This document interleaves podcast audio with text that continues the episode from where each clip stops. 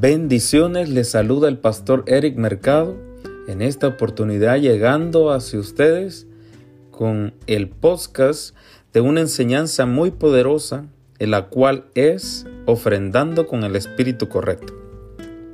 En muchas ocasiones se nos da el privilegio y la oportunidad de poder contribuir a la obra del Señor en nuestras iglesias. Pero lo importante es saber cómo ofrecer lo que nosotros tenemos hacia Dios con el espíritu correcto. Quiero tomar como base Primera de Samuel capítulo 16 versículo 7, la cual había recibido el, el profeta Samuel instrucciones de ir a ungir a otro rey. Este rey que eh, tenía Israel, que era Saúl, había sido desobediente porque él no había seguido las instrucciones de Dios y se quedó con aquello que Dios le dijo que no se quedara. Entonces Samuel el profeta sale con su cuerno lleno de aceite para poder ungir al nuevo rey de Israel, el cual Dios se había propuesto para sí mismo. Así que sale y le dice que de los hijos de Isaí, Dios se había propuesto rey, se había provisto rey. Y sale y cuando llega a donde Isaí y le presenta a sus hijos, y cuando mira al primero de ellos, era grande, con una estatura y un parado y una hermosura nos describe su palabra que tenía un parecer y un gran semblante.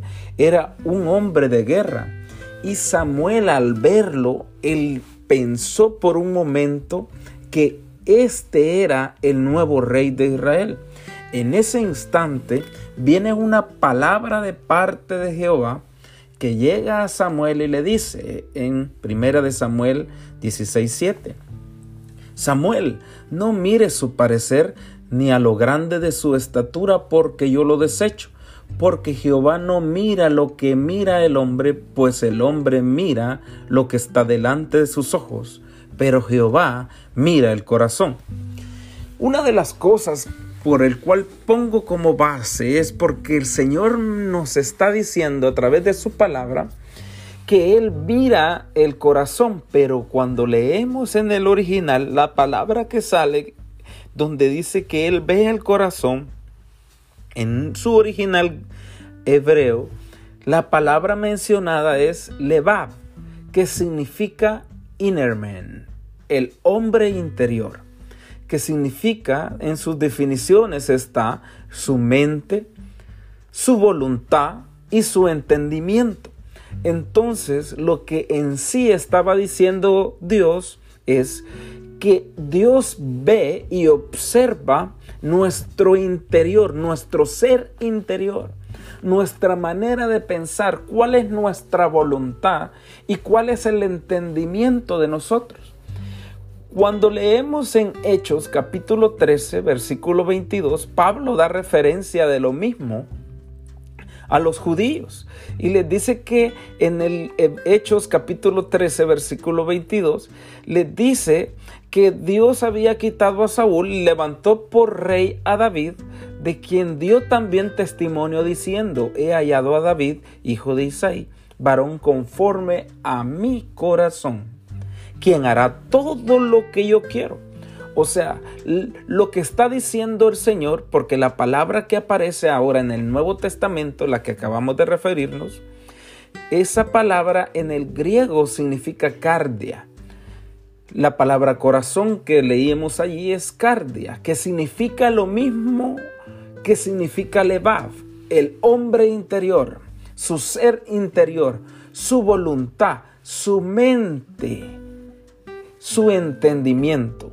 Entonces, en esta oportunidad no dice que David era no, er, no miraba su corazón, sino que da testimonio que era conforme a su corazón. O sea, lo que Dios estaba diciendo es que David era conforme a los mismos pensamientos de Dios, que tenía la misma voluntad que Dios tenía y que tenía el entendimiento, que su ser interior tenía el entendimiento la voluntad tenía el, el, deseo de hacer las cosas que Dios quería que él hiciera.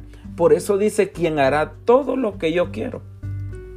Y eso es bien importante saberlo de nuestro interior. En nuestro interior es bien importante saberlo. ¿Por qué? Porque mire lo que dice en primer, en segunda de Corintios 9:7. Cada uno de como propuso en su corazón, no con tristeza ni por necesidad, porque Dios ama al dador alegre. Ahora, entendiendo la palabra de corazón que aparece en el Antiguo Testamento y que aparece en el Nuevo Testamento, que las mismas, que la misma palabra corazón, el mismo significado está en 2 de Corintios 9:7 que cada uno dé como propuso en su interior, en la voluntad, en el deseo, en su entendimiento, pero nuestro entendimiento, nuestra voluntad, nuestro corazón, nuestro, nuestros deseos tienen que estar alineados con los de Dios. Por eso que Dios dice allí mismo en 2 de Corintios a través del apóstol Pablo nos dice no con tristeza. O sea, esto no se trata de dar consentimientos. Y le dice, ni por necesidad, no se trata de dar porque, ah, voy a dar lo que me sobra, porque lo otro lo necesito. No, no se trata de dar así.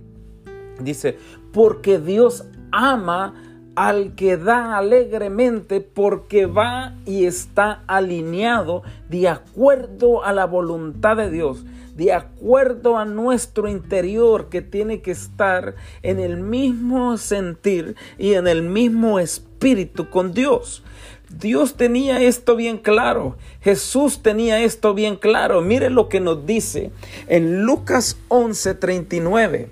Cuando el Señor se sienta con uno de los fariseos y estaban varios fariseos allí, Jesús no se lava las manos cuando estaban comiendo y le reclaman a Jesús por qué él no se lava las manos. Pero el Señor les dijo, ahora bien, Lucas 11:39. Ahora bien, vosotros los fariseos limpiadlo de afuera del vaso y del plato, pero por dentro estáis llenos de rapacidad y de maldad. Necios, les dice. El que hizo lo de afuera no hizo también lo de adentro. El Señor estaba confirmando que los fariseos se preocupaban más de su exterior que lo que estaba en su interior. Y dice, en su exterior ellos se preocupaban más, pero en lo interno eran como rapacidad, se quedaban con lo que no tenían que quedarse y tenían maldad dentro de ellos. Entonces les dijo el Señor que no saben que el mismo que hizo lo de afuera, hizo también lo de adentro. O sea que hay importancia en lo de afuera, también hay importancia en lo de adentro. Y ahora el Señor, después de hablar de cena, después de hablar de lavarse las manos, de, estar en un, en un ambiente de cenar y de limpiar y de pureza, Él mete el tema de dar en medio de esa conversación. Qué importante, cuando uno puede estar leyendo este pasaje en Lucas 11, 40 ah, y 41 en adelante, vemos y decimos cómo el Señor habla de comer y de lavarse las manos y ahora se pasa al dar. Pero tiene un propósito el Señor con respecto al dar. Y dice en el 41, pero dad limosna de lo que tenéis y entonces todo os será limpio. O sea que hay algo que retenemos dentro que no queremos dar por tanto porque estamos apegados al dinero, tanto quizás porque que, eh, no lo queremos soltar y solo damos lo que nos sobra. Pero el Señor nos está diciendo darlo, darlo que vaya de acuerdo a la voluntad de Dios. Mire lo que les dice en el siguiente versículo, en el 42. Mas hay de vosotros, fariseos, que diezmáis la menta y la ruda y toda la hortaliza y pasáis por alto la justicia y el amor de Dios. Esto es necesario hacer sin dejar de hacer aquello. Lo que Jesús les estaba diciendo, miren, sigan diezmando, sigan dando, sigan dando las cosas que tienen, pero háganlo con la actitud correcta. Pensáis por, pasáis por alto la justicia y el amor de Dios. Hacerlo como es justo, hacerlo como Dios ama, ama a, la obra del Señor, ama a, las almas, ama al necesitado, ama el contribuir a los demás, dar sin escasez, dar con toda la voluntad, hazlo con el espíritu correcto. Por eso el Señor les dice al final, esto es necesario hacer o sea, hacerlo con el espíritu correcto, con tu interior correcto, alineado en mis pensamientos, mi voluntad, mis deseos, mi entendimiento, sin dejar de hacer aquello. O sea, sigan dándolo, sigan diezmando, sigan haciendo todo esto, pero háganlo con la actitud correcta. En nuestro interior se encuentra la esencia al dar. El valor de una ofrenda no está determinada por la cantidad de la ofrenda. Mire qué poderoso es. El valor de una ofrenda no está determinada por la cantidad de la ofrenda, sino que con el espíritu que se da la ofrenda. Mire lo que Jesús les enseñó. Estaba Jesús, dice, estaba en Marcos 12:41, estando Jesús sentado delante del arca de la ofrenda miraba cómo el pueblo echaba dinero en el arca y muchos ricos, oiga, ricos, echaban mucho.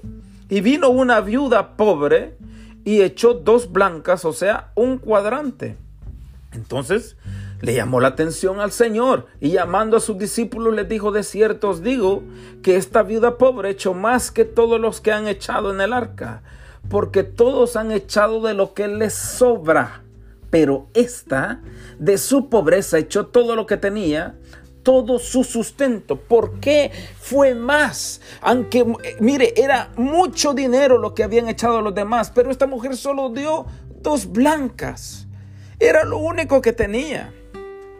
Y eso la convirtió en, en más que lo demás. ¿Por qué?